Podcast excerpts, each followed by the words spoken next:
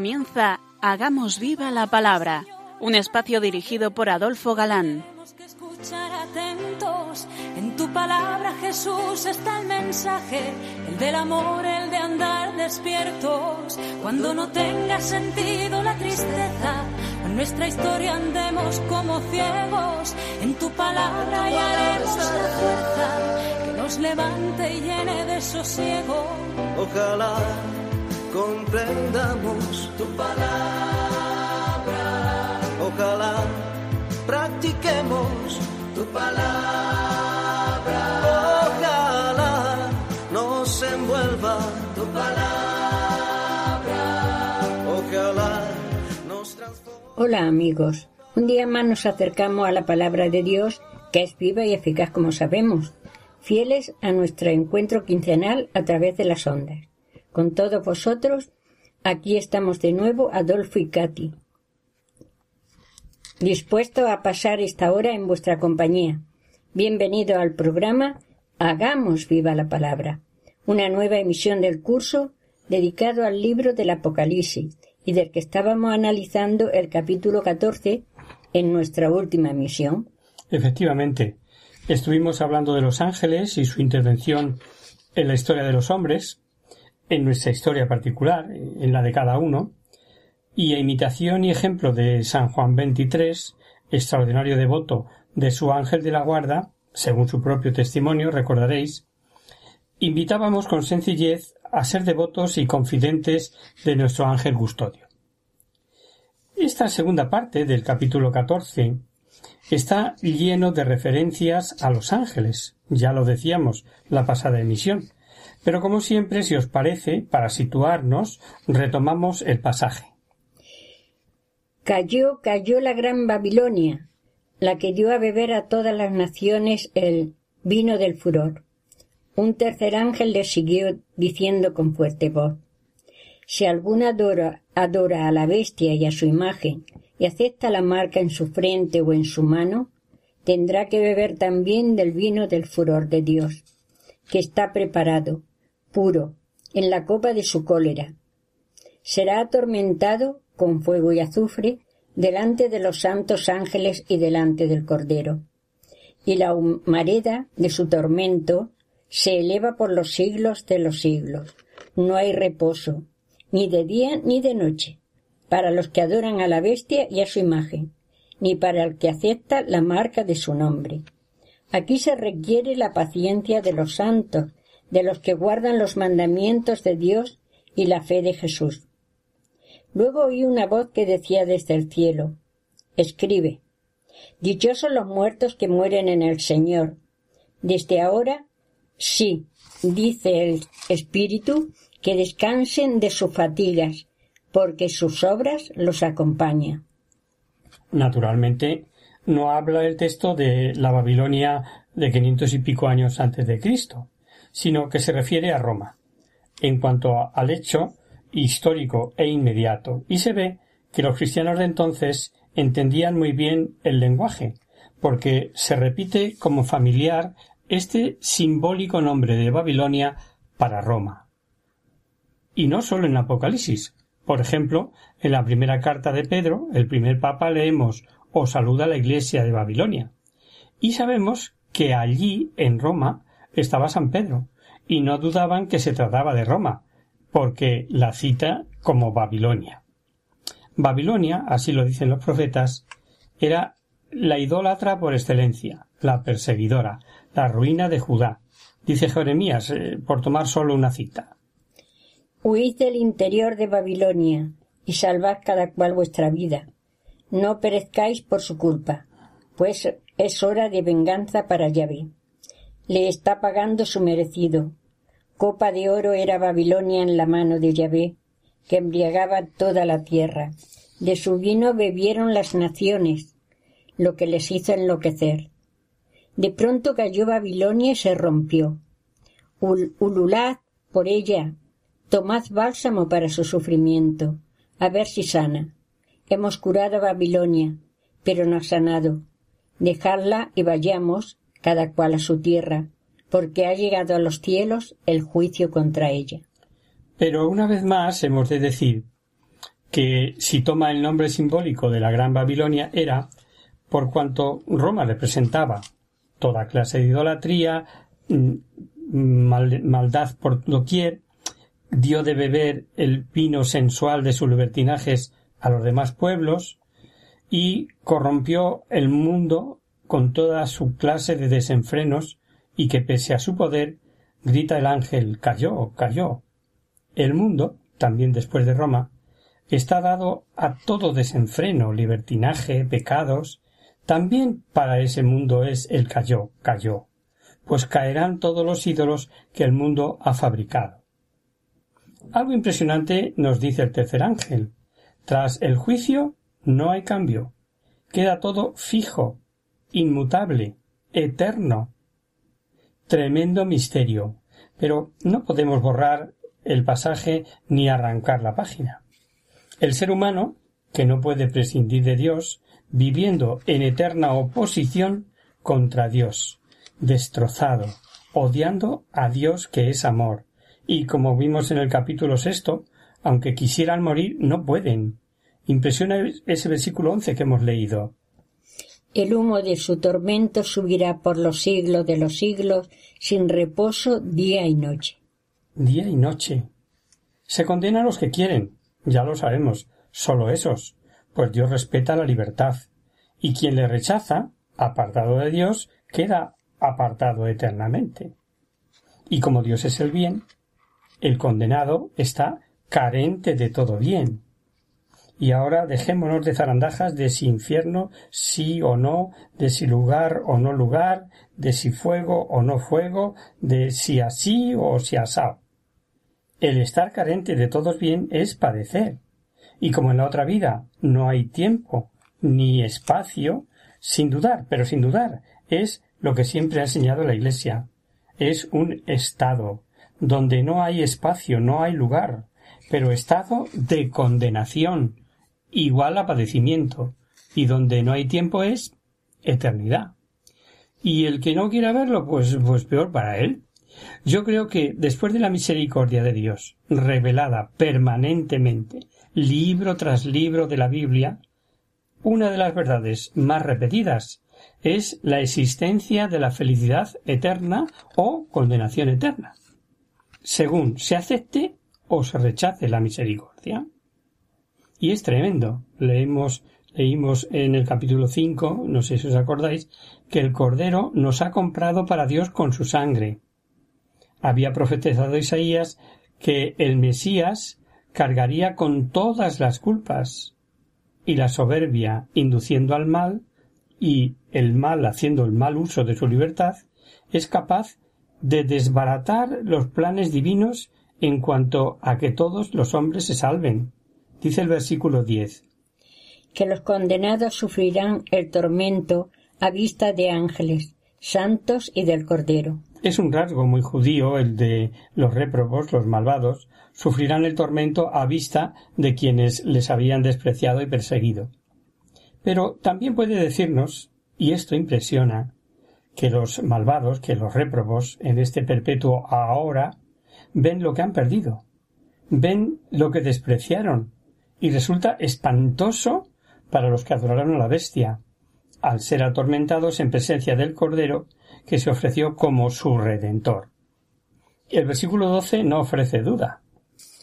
Aquí se requiere la paciencia de los santos, de los que guardan los mandamientos de Dios y la fe de Jesús los que guardan los mandamientos, los que creen en Jesús.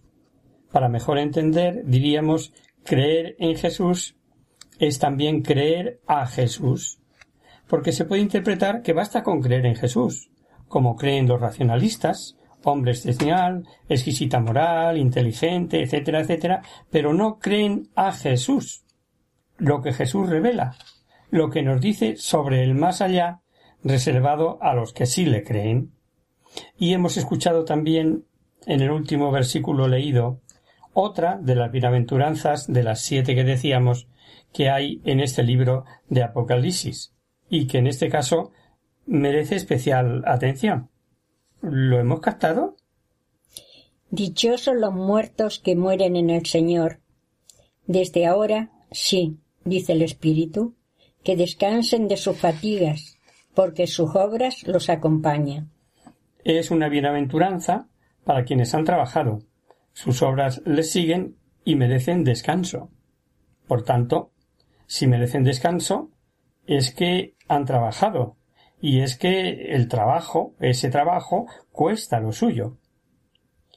Segundo, el alma a medida que trabajosamente sí, pero a medida que es capaz de ir dejando, de irse vaciando, vaciando de, de ambiciones, de placeres, de egoísmos, de lujos, va llenándose de Dios.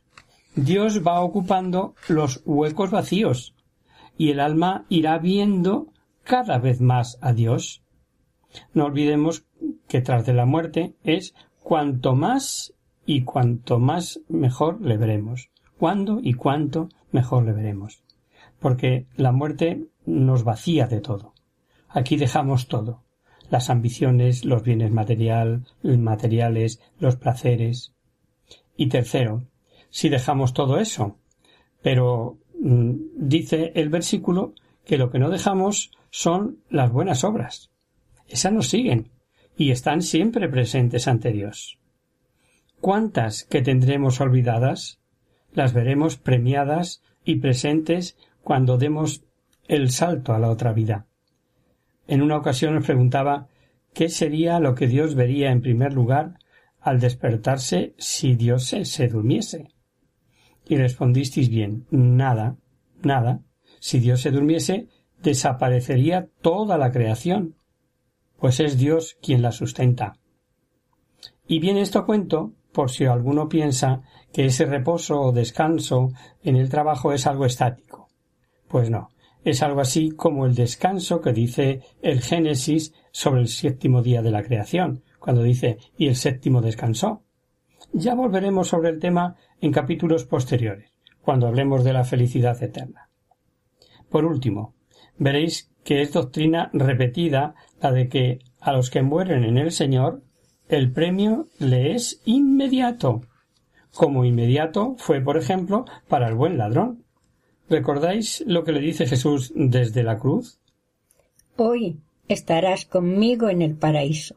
Exactamente hoy, ya. Y como Pablo sabía que era inmediato, cuando habla a los filipenses de sus dudas sobre si era mejor permanecer evangelizando o morir para estar con Cristo, o cuando dice a los corintios aquello de quisiera partir del cuerpo para morar junto al Señor. Vamos a leer el final de este capítulo 14, que como estamos viendo, pues aporta cantidad de doctrina. Y seguí viendo. Había una nube blanca y sobre la nube, sentado, uno como hijo de hombre, que llevaba en la cabeza una corona de oro y en la mano una hoz afilada. Luego salió del santuario otro ángel gritando con fuerte voz al que estaba sentado en la nube.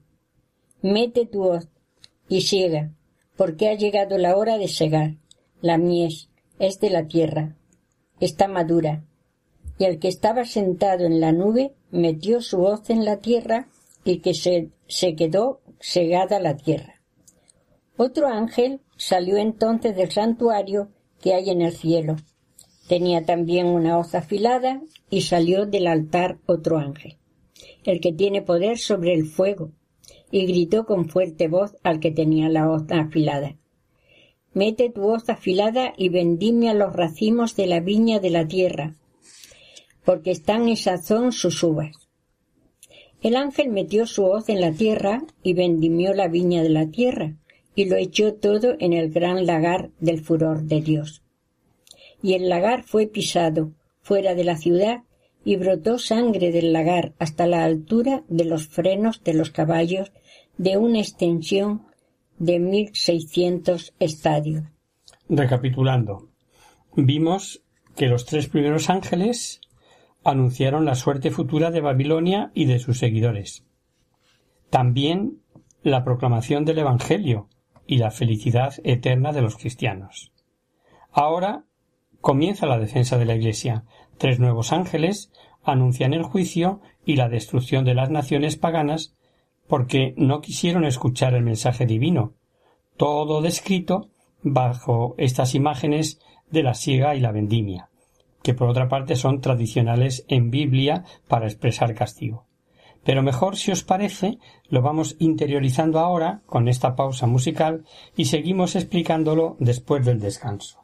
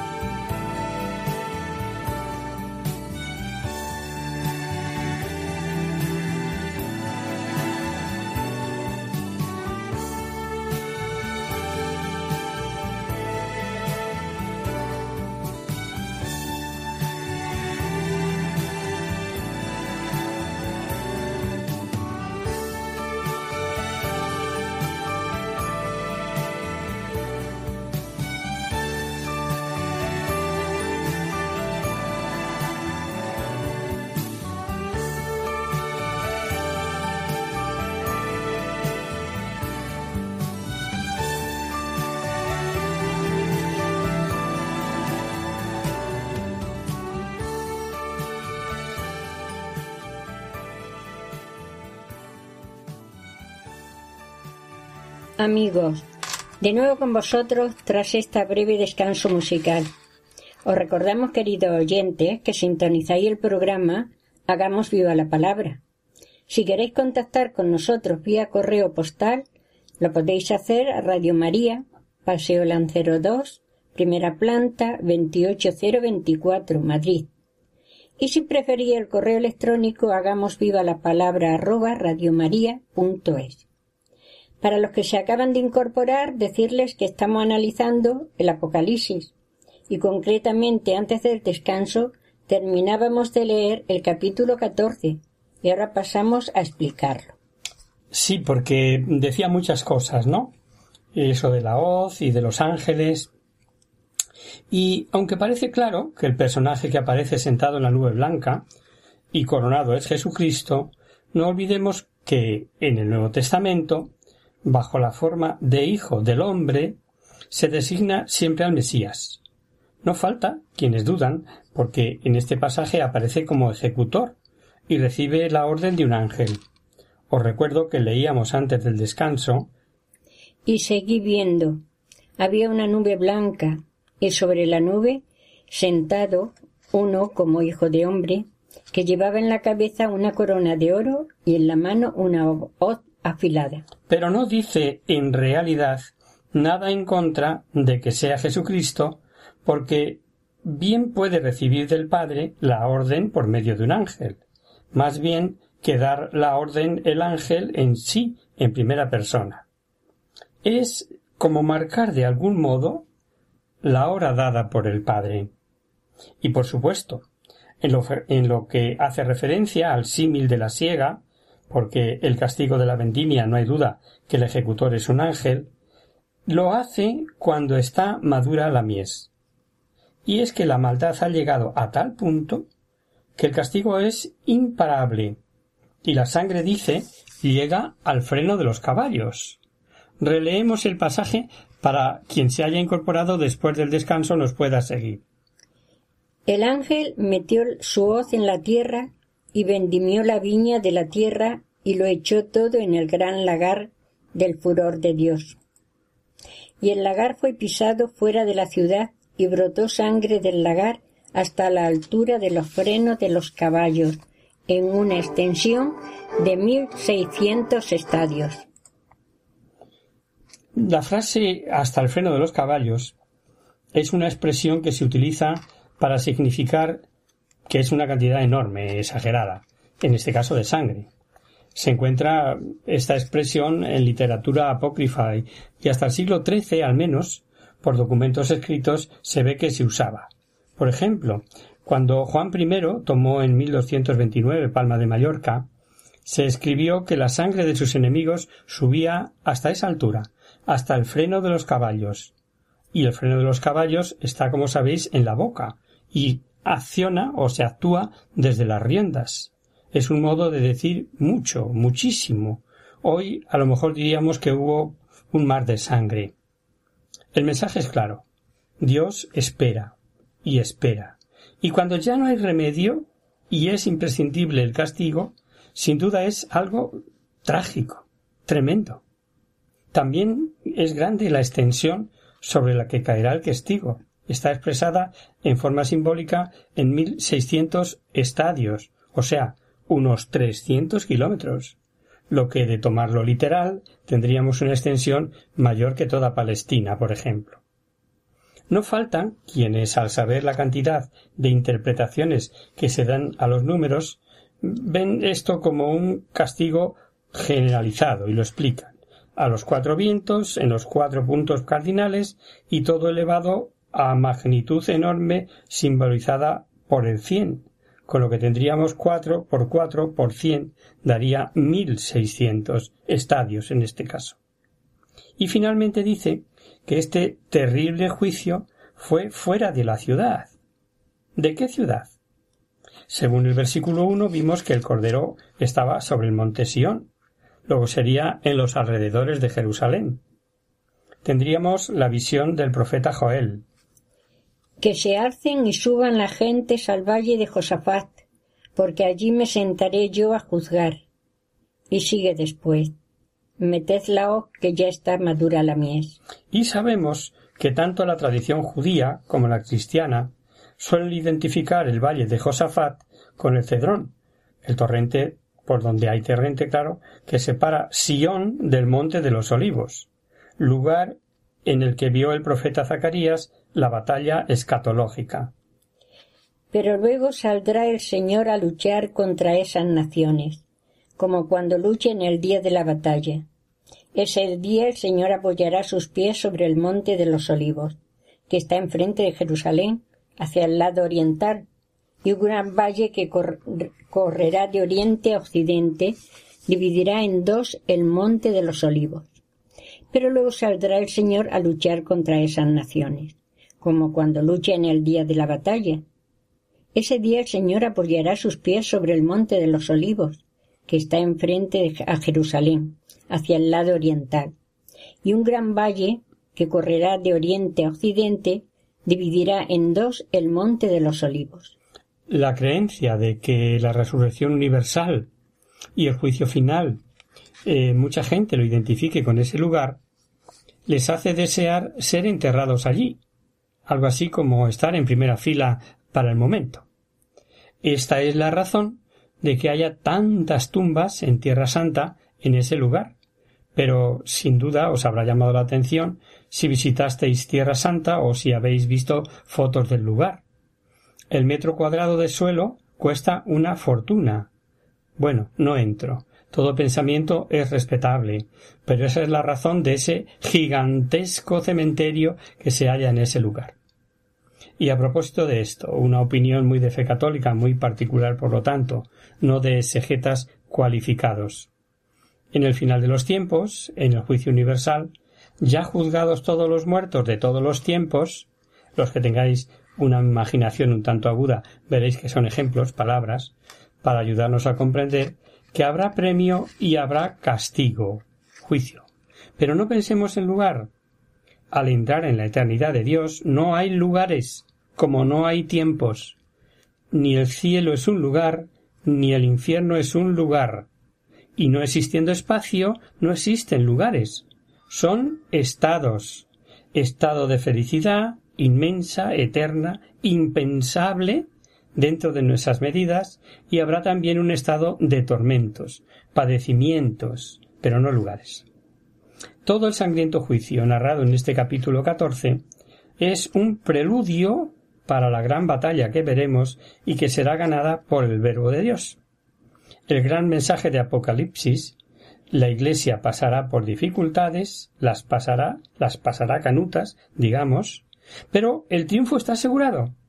Es como os decía al comienzo de nuestro curso al empezar a ver Apocalipsis. Apocalipsis es ver un partido de fútbol en diferido en el que ya sabemos que nuestro equipo ha ganado. Es el triunfo de la Iglesia. Pasamos ahora al siguiente capítulo que nos va a referir otro septenario, los ángeles de las siete plagas. Os parecerá, queridos oyentes, que San Juan no hace más que repetir y repetir lo que ya hemos oído en capítulos anteriores. Cierto, cierto que muchas cosas dichas al principio son las mismas que dichas al final. Sin embargo, al final sabemos más que podríamos saber al principio, porque la visión es más completa. Es ese modo típico de San Juan de escribir ampliando en círculos concéntricos, ampliando la información inicial progresivamente. Los elegidos van a aparecer de pie, salvados, cantando un cántico de liberación. Parece que la visión debería haber sido después del juicio divino, pero es visión del más allá, y allí el juicio y la gloria forman un solo aspecto que no pasa nunca. En un simbolismo precioso nos muestra el Espíritu Santo como un mar de cristal mezclado con fuego, simbolismo de que veremos luego al final del libro y en donde estará el trono y el cordero. Fijaros que ahora ya no está usando un lenguaje cifrado. Vuelve como al principio a un lenguaje sencillo, como el de las cartas que veíamos eh, que escribían a las siete iglesias de antes, antes de entrar en lo que es propiamente el género apocalíptico. La visión es de siete ángeles, con siete copas que contienen plagas que dicen ser las postreras, las últimas. Vamos a leer de este capítulo quince los cuatro primeros versículos nada más. Luego vi en el cielo otra señal grande y maravillosa. Siete ángeles que llevaban siete plagas, las últimas, porque con ellas se consuma el furor del Dios. Y vi también como un mar de cristal mezclado de fuego, y a los que habían triunfado de la bestia y de su imagen y de la cifra de su nombre, de pie junto al mar de cristal, llevando las cítaras de Dios, y cantando el cántico de Moisés, siervo de Dios, y el cántico del Cordero, diciendo, Grandes y maravillosas son tus obras, Señor, Dios, Todopoderoso, justo y verdaderos tus caminos. Oh Rey de las naciones, ¿quién no temerá, ¿Quién no te temerá, Señor, y no glorificará tu nombre? Porque sólo tú eres santo, y todas las naciones vendrán y se postrarán ante ti, porque han quedado de manifiesto tus justos designios. Plagas últimas, postreras, últimas contra el imperio romano, últimas eh, porque señalan el momento de la consumación de los juicios ya anunciados en septenarios anteriores. Volvemos a recordar. El hecho histórico contemporáneo nada quita a la revelación de hechos futuros cuando se repiten las circunstancias. Anticipamos ya que el mar de cristal, contemplado por el vidente, es el Espíritu Santo. Es un mar que separa y que une dos orillas, una el mundo presente y la otra el mundo futuro, el mundo de Dios y el mundo de los hombres. Egipto y la tierra prometida y el mar rojo, que separa y une las dos orillas, y en pie los elegidos, entonando el cántico triunfal de Moisés, celebrando la obra de Dios su Salvador.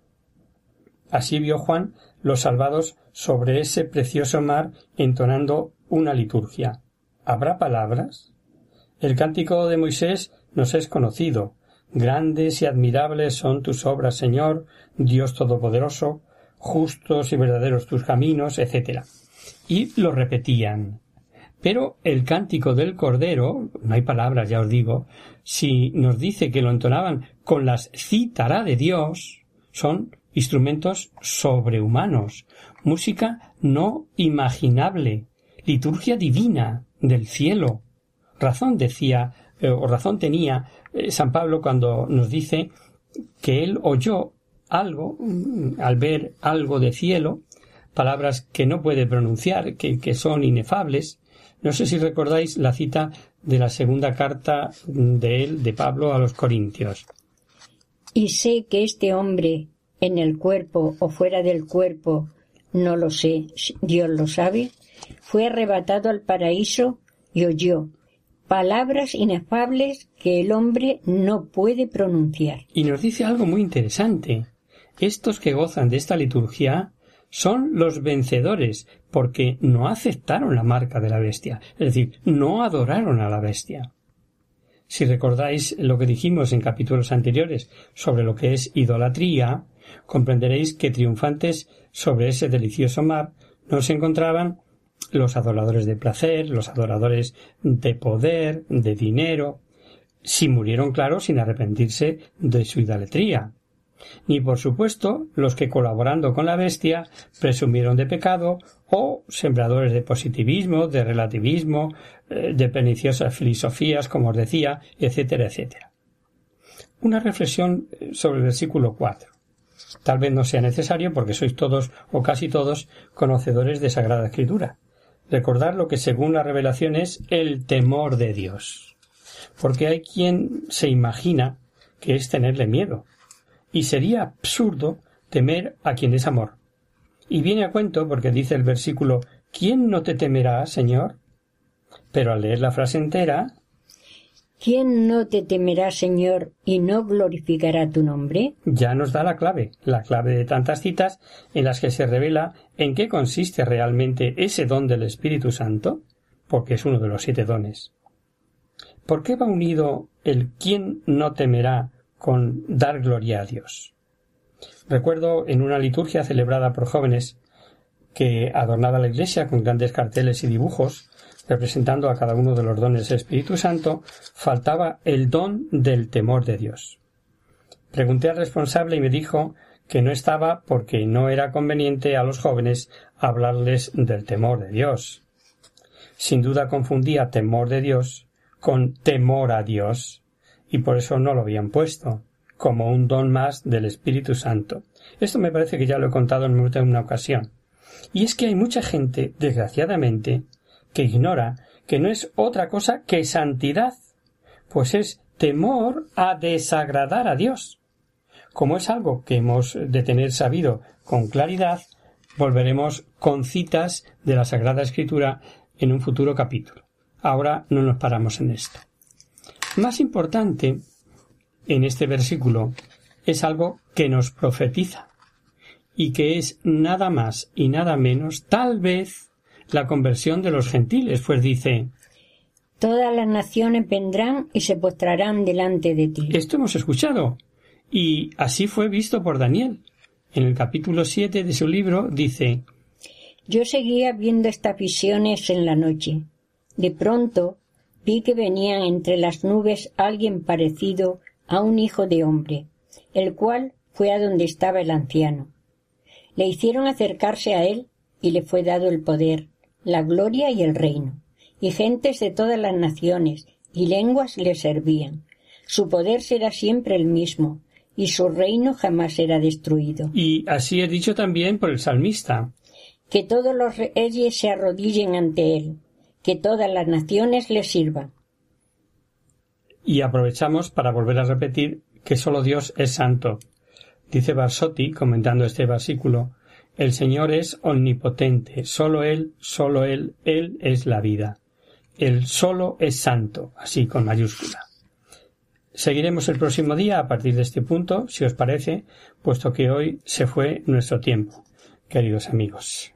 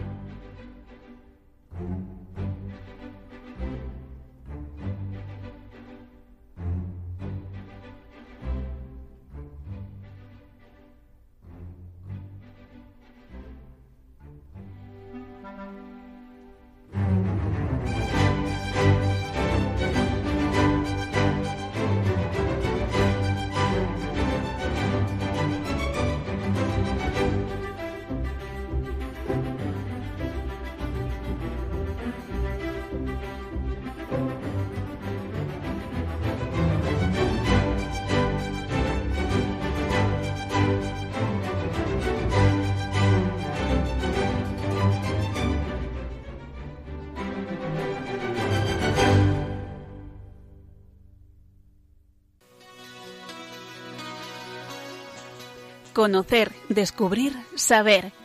En Hagamos Viva la Palabra.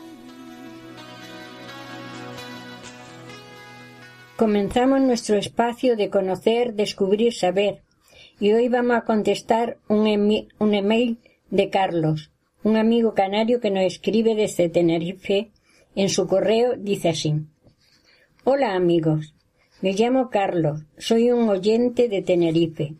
Os sigo por Internet y me dirijo a vuestro consultorio del descubrir saber, pues quiero saber, valga la redundancia, la razón y el porqué de determinadas devociones que a mi pobre entender son rizar el rizo.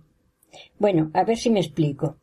Si hacemos oración de acción de gracias, mental o de súplica a Dios, si recitamos la oración que el mismo Jesús enseñó a los apóstoles, ¿Qué sentido tiene rezar a los santos o más aún al mismo Dios bajo las vocaciones parciales de él mismo, como el corazón de Jesús, por ejemplo?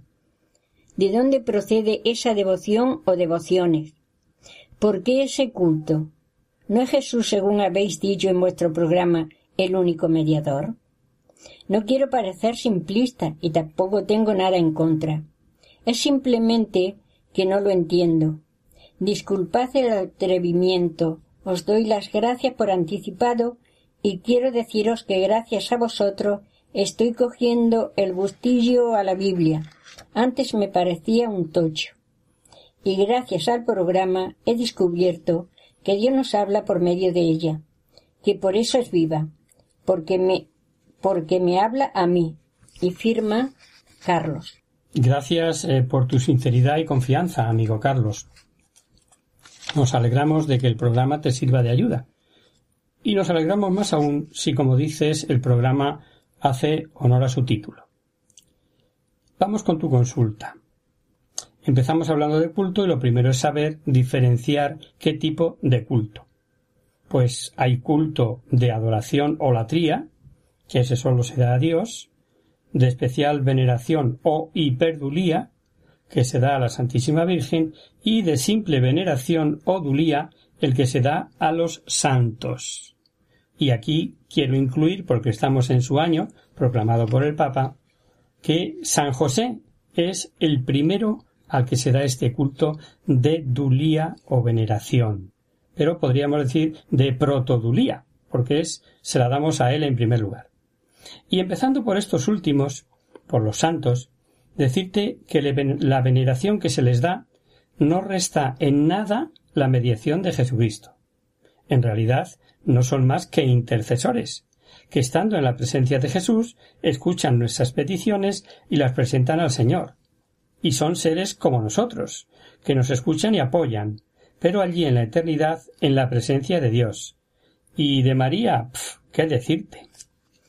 Todos nosotros tenemos recuerdos tal vez no demasiado lejanos en los que para pedir algo a nuestro Padre pasábamos por la, por la escucha y el apoyo de nuestra Madre, y la Virgen es nuestra Madre desde que nos fue engendrada como tal, desde que nos fue entregada, perdón, como tal en la persona de San Juan al lado de la cruz.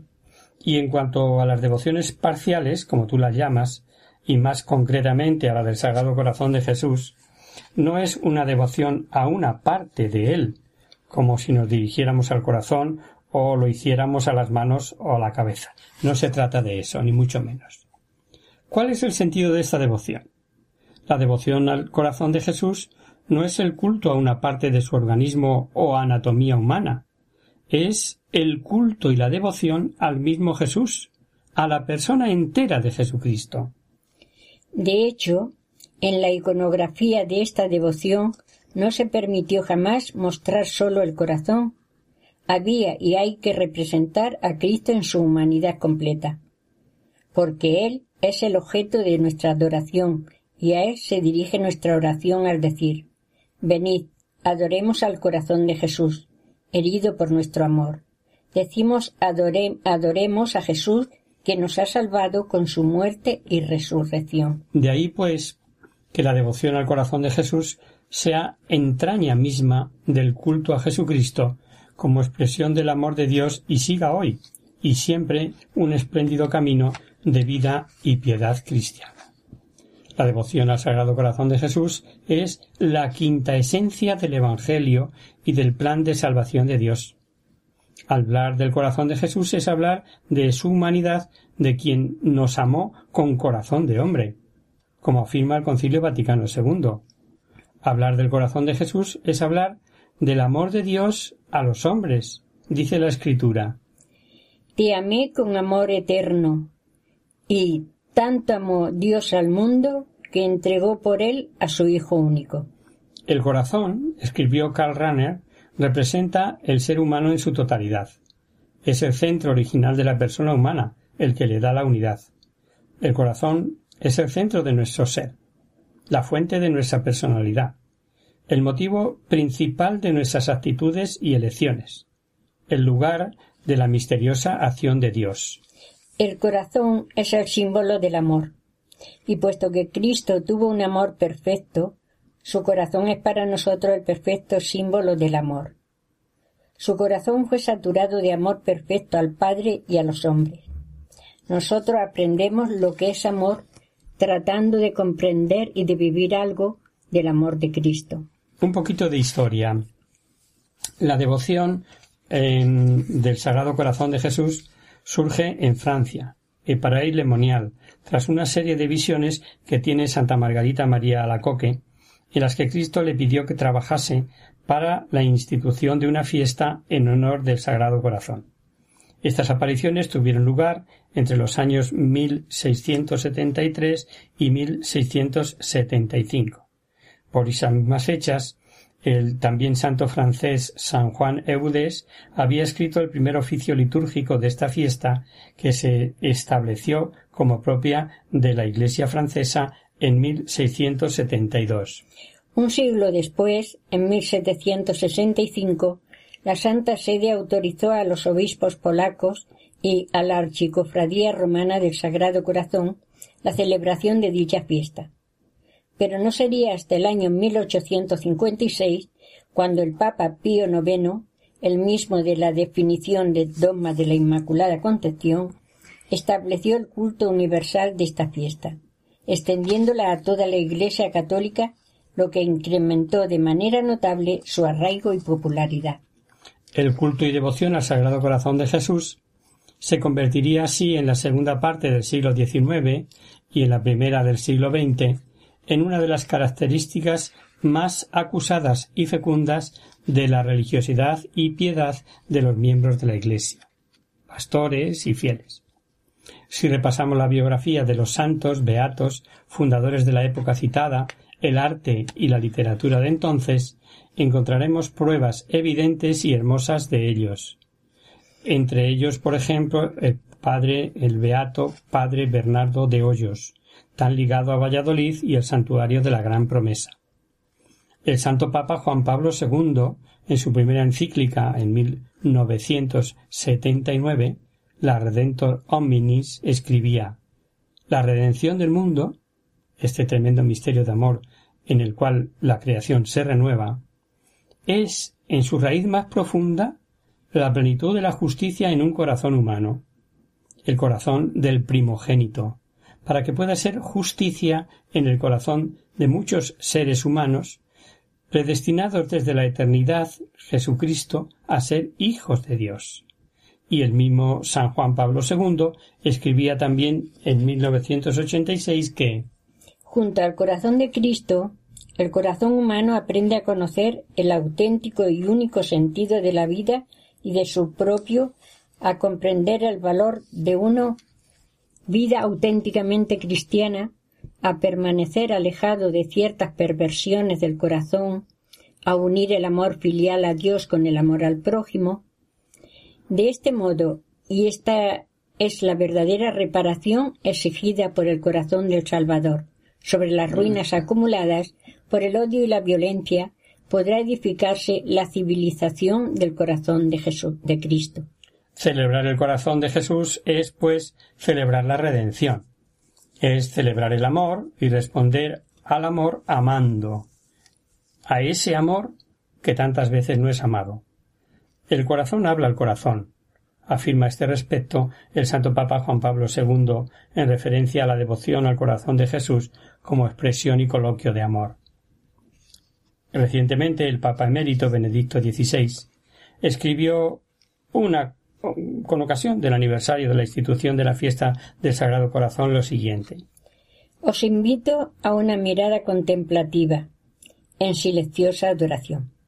Del costado traspasado de Cristo, del que salen sangre y agua, que nos ayuda a reconocer la multitud de dones de gracia, que de ahí proceden y nos abre a todas las demás formas de devoción cristiana que están comprendidas en el culto al corazón de Jesús. Es más, sigue, añade Benedicto XVI. Los dones recibidos del costado abierto de Cristo hacen que nuestra vida se, se convierta también para los demás en manantial del que emanan ríos de agua viva. La experiencia del amor surgida del culto del costado traspasado del Redentor nos tutela ante el riesgo de replegarnos en nosotros mismos y nos hace más disponibles a una vida para los demás. Por último, las raíces eh, del culto al Sagrado Corazón de Jesús se insertan en la misma palabra de Dios, en la Biblia, tanto en referencias proféticas del Antiguo Testamento, eh, amé con corazón de hombre, con amor eterno, sacaréis aguas con gozo de las fuentes de salvación, mirarán al que traspasaron, en fin, infinitas citias, ¿no? Pero sobre todo de la escena del Evangelio de San Juan, cuando el evangelista narra que el costado de Jesús en la cruz fue traspasado por la lanza, brotando al instante sangre y agua.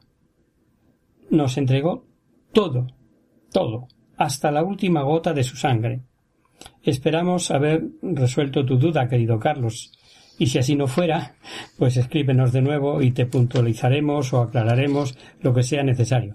Como siempre os decimos, queridos oyentes, no tengáis ningún reparo en preguntar lo que consideréis, lo que os parezca oportuno. Os contestaremos lo mejor que sepamos. Un cariñoso saludo. Y hasta aquí, queridos amigos, el programa de hoy. Os dejamos con nuestra sintonía y os recordamos que si queréis dirigiros al programa para cualquier duda, aclaración o sugerencia, participando en el espacio de conocer, descubrir, saber, estamos a vuestra total disposición y encantados de atenderos en la siguiente dirección. Radio María, Paseo Lanceros 2, primera planta, 28024, Madrid. O bien, si lo prefería, al correo electrónico, hagamos viva la palabra arroba radiomaria.es. El próximo miércoles, como sabéis, está el programa del Padre Jesús Silva, que alterna con nosotros Tus palabras, Señor, son espíritu y vida. Por tanto, nosotros nos encontramos de nuevo dentro de 15 días, si Dios quiere. Con un programa en el que seguiremos analizando el capítulo 15 con nuevos sectenarios y, como siempre, profundizando en el tesoro escondido de las páginas de este interesante libro. Hasta el próximo día, amigos. Hasta dentro de 15 días.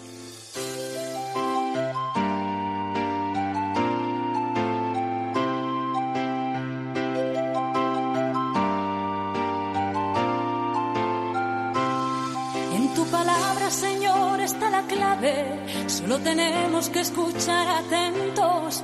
En tu palabra, Jesús, está el mensaje, el del amor, el de andar despierto. Así concluye Hagamos viva la palabra con Adolfo Galán. Andemos como ciegos, en tu palabra y haremos la fuerza que nos levante y llene de sosiego. Ojalá.